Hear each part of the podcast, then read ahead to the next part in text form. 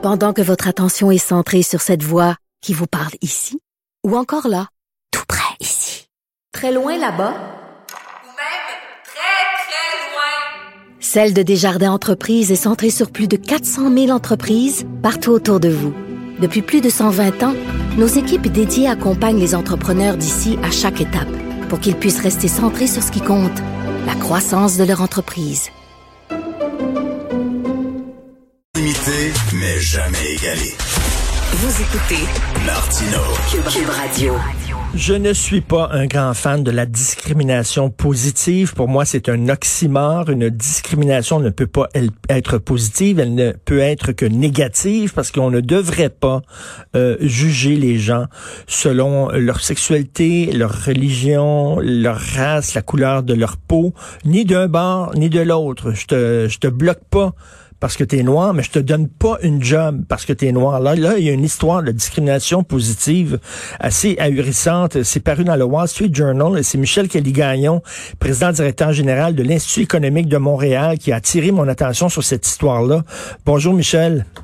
Oui, bonjour Richard. Bonjour. Alors, ça, ça implique la bourse Nasdaq. Est-ce que tu peux nous expliquer là, de quoi il en retourne?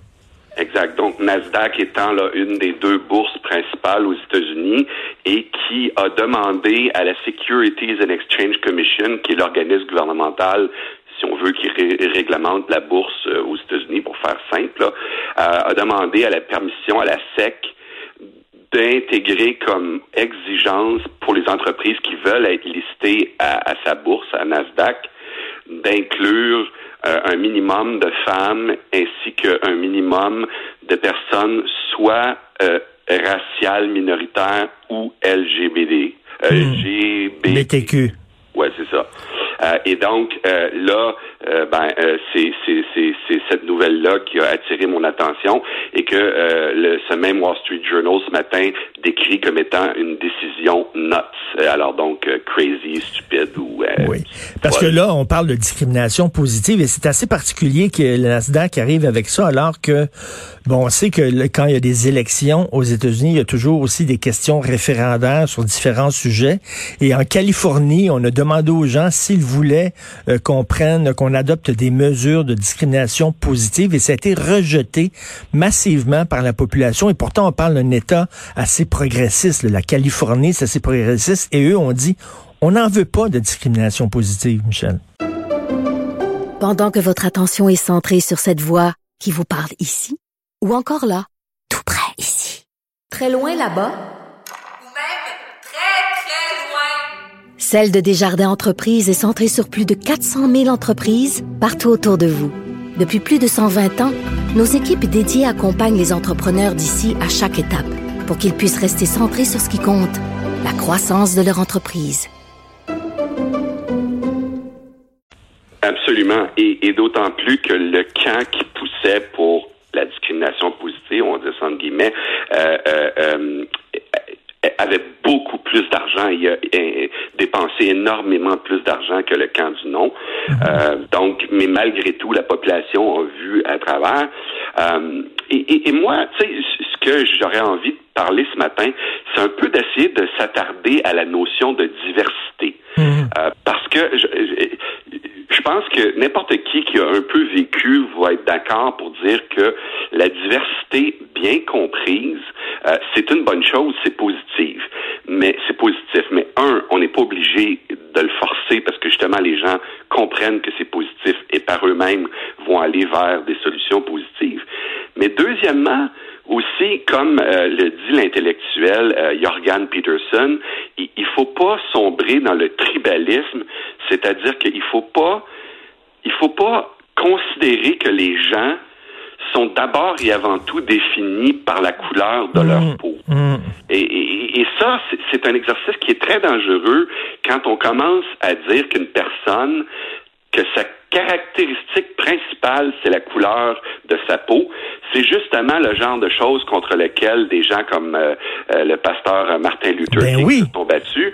Et, et, là, on est vraiment en train... Je autrement dit, mon point, c'est même dans des cas où il n'y a pas de, divers, de, de discrimination positive, juste le fait de toujours essayer de racialiser les gens ou de les genrer ou de les sexualiser, c'est extrêmement simpliste et réducteur. Puis pour faire mon point, euh, pour exprimer mon point, euh, je, vais utiliser un exemple pour euh, parce que des fois, avec un exemple, c'est plus facile hmm. de voir les choses.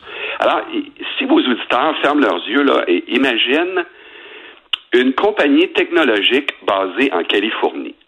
Le conseil d'administration, disons, imaginons, est composé de huit hommes blancs, financièrement à l'aise, qui sont tous des gradués soit de l'université Caltech ou de l'université Stanford. ça, c'est pas rare. C'est des gens qui se sont rencontrés quand ils étaient à l'université, ils ont formé une compagnie, la compagnie a grossi, c'est une gang d'amis.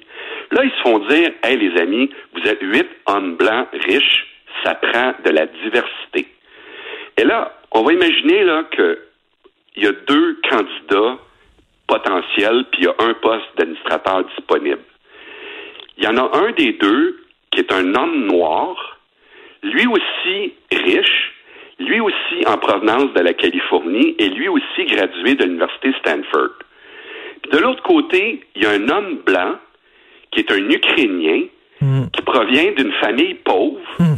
qui est un college dropout, donc il a abandonné à l'université, il a bâti une compagnie Internet à partir de zéro, comme une personne qui a vraiment bâti ça. Il est immigré aux États-Unis depuis à peine quatre ans. Ben, je pose la question, Richard. Est-ce que c'est l'homme noir ou l'homme blanc qui amènerait plus de diversité à ce conseil d'administration-là? Une... Ben, poser la question, c'est y répondre. C'est une sacrée bonne question. Écoute, et Michel, on ne répare pas une injustice par une autre injustice. C'est-à-dire que avant, on disait euh, on ne nommera pas une femme sur un conseil d'administration parce qu'elle est femme. Ça, c'est une injustice. Mais dire on va tasser un gars euh, qui, était, qui mériterait le poste sur le conseil d'administration, mais on va pas lui donner parce que c'est un homme, ben, c'est une autre injustice. Et tu citais Martin Luther King. Martin Luther King, dans son célèbre discours J'ai un rêve, I have a dream, disait Je rêve du jour où mes enfants ne seront pas jugés à la couleur de leur peau, mais seulement à leur caractère, leur personnalité, ce qu'ils ont dans le ventre. Et là, ces gens-là, comme tu dis, les antiracistes, mais voient de la race partout. Exact. Et, et, et, en plus, là, maintenant qu'on intègre la question de l'orientation sexuelle, il y a des questions de considération pratico-pratique. Là. Euh, mettons que là, ils disent, OK, cette fois-ci, là, ça prend un gay. Puis moi, là, il y a une compagnie à laquelle je veux vraiment être sur le conseil d'administration, puis je fais partie des candidats potentiels ben, si je me déclare que je suis un gay, je veux dire quoi? comment ils vont faire pratico-pratiquement pour ben m'espionner, pour s'assurer que je suis réellement gay? Je veux dire, ça n'a absolument aucun sens. C'est parfait. Et, vous êtes, et, euh, quel est l'intérêt de savoir tes pratiques sexuelles? En quoi ça va influencer euh, la bonne marge d'une compagnie, la bonne gestion d'une entreprise? Absolument. Puis, puis là, on réfléchit deux secondes. Les entreprises listées à la bourse doivent produire de nombreux rapports qu'on appelle des rapports de disclosure, des rapports de divulgation.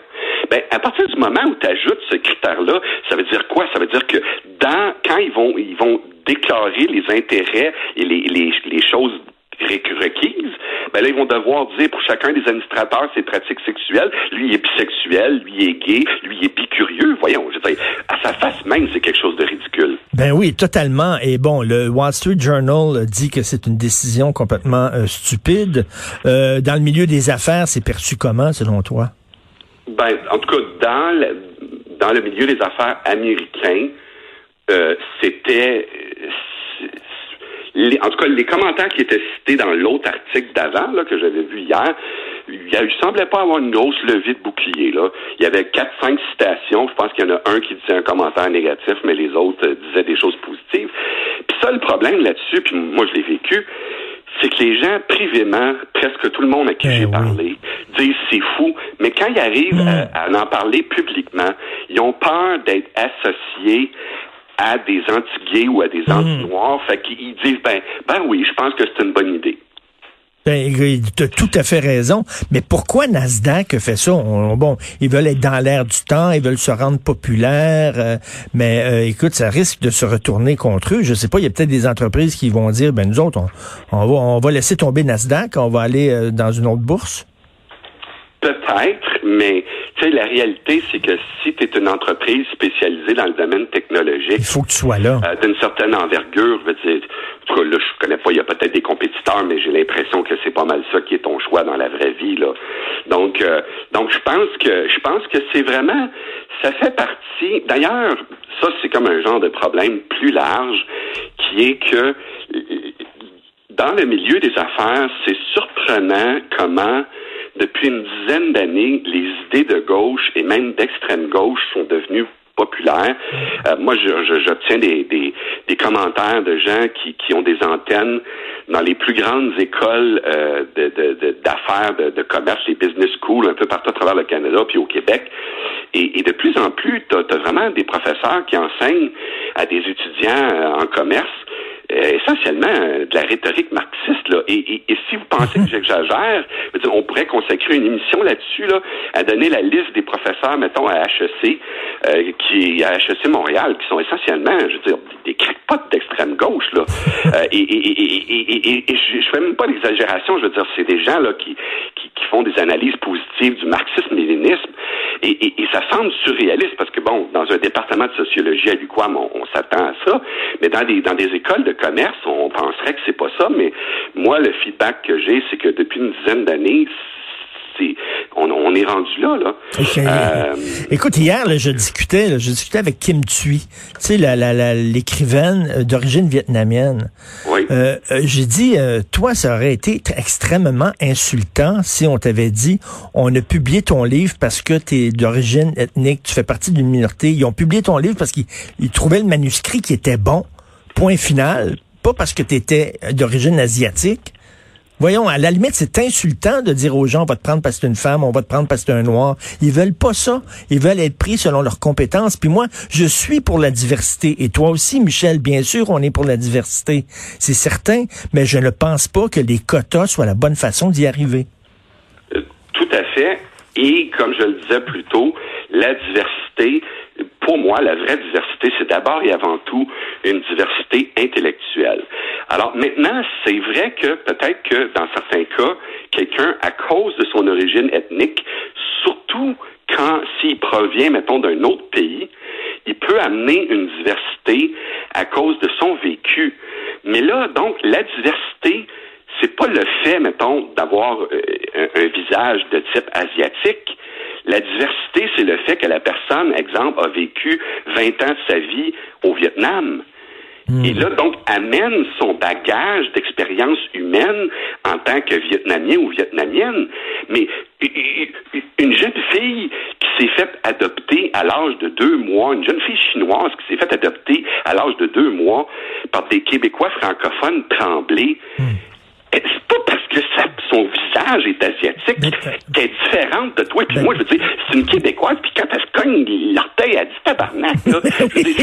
Donc, c'est, c'est, c'est, c'est, je sais pas si j'ai le droit de dire ça à la radio, mais, mais, mais tu sais, donc, puis, puis, puis c'est correct, là. Moi, je, je critique pas le fait qu'une jeune femme chinoise soit élevée par des Québécois francophones. En fait, je trouve ça fantastique. Mon point, c'est que l'effet diversité dont on parle, c'est pas relié à la race, c'est relié à l'expérience de vie. Et c'est vrai que des fois, il y a quelqu'un que ça se donne qui est noir, mais en même temps, ça se donne que c'est un Africain, puis en même temps, ça se donne qu'il a vécu un certain nombre de choses assez exceptionnelles dans son pays. Puis là, oui, cette personne noire, elle amène la diversité Mm. à cause de son vécu et non pas à cause de la couleur de sa peau. Exactement. Ça, il faut qu'on en arrive à, à- à- avoir un vrai plaidoyer en faveur de la diversité, où on comprend c'est quoi la diversité réellement, puis où on en fait la vraie promotion. Parce que quand on arrive avec, exemple, le collège de Bois de Boulogne, où on interdit à Éric Duhaime de venir présenter des idées parce que c'est des idées qui pourraient être vues comme étant agressantes dans la tête de certains. Mais ça, c'est ça, c'est l'exemple contraire de la diversité. Je veux dire, tu peux pas faire ton passage scolaire en étant juste exposé pendant toutes tes études à uniquement les idées qui, avec lesquelles tu es à l'aise. Tout à fait. Et, et après, là, je veux dire que quelqu'un va graduer d'un système scolaire comme ça, sa peau, elle peut bien être noire ou bleue avec des petits points jaunes. Et, elle sera, ça sera pas une personne avec de la diversité. Tout à fait. Mais écoute, c'est, c'est, c'est t'as tellement raison. La vraie diversité, elle est dans la tête. Arriver avec des nouvelles idées. Et euh, euh, tout à fait, c'est pas parce que tu as la peau noire que tu représentes la diversité intellectuelle. Les gens qui veulent lire ton texte peuvent aller sur le site de l'Institut économique de Montréal?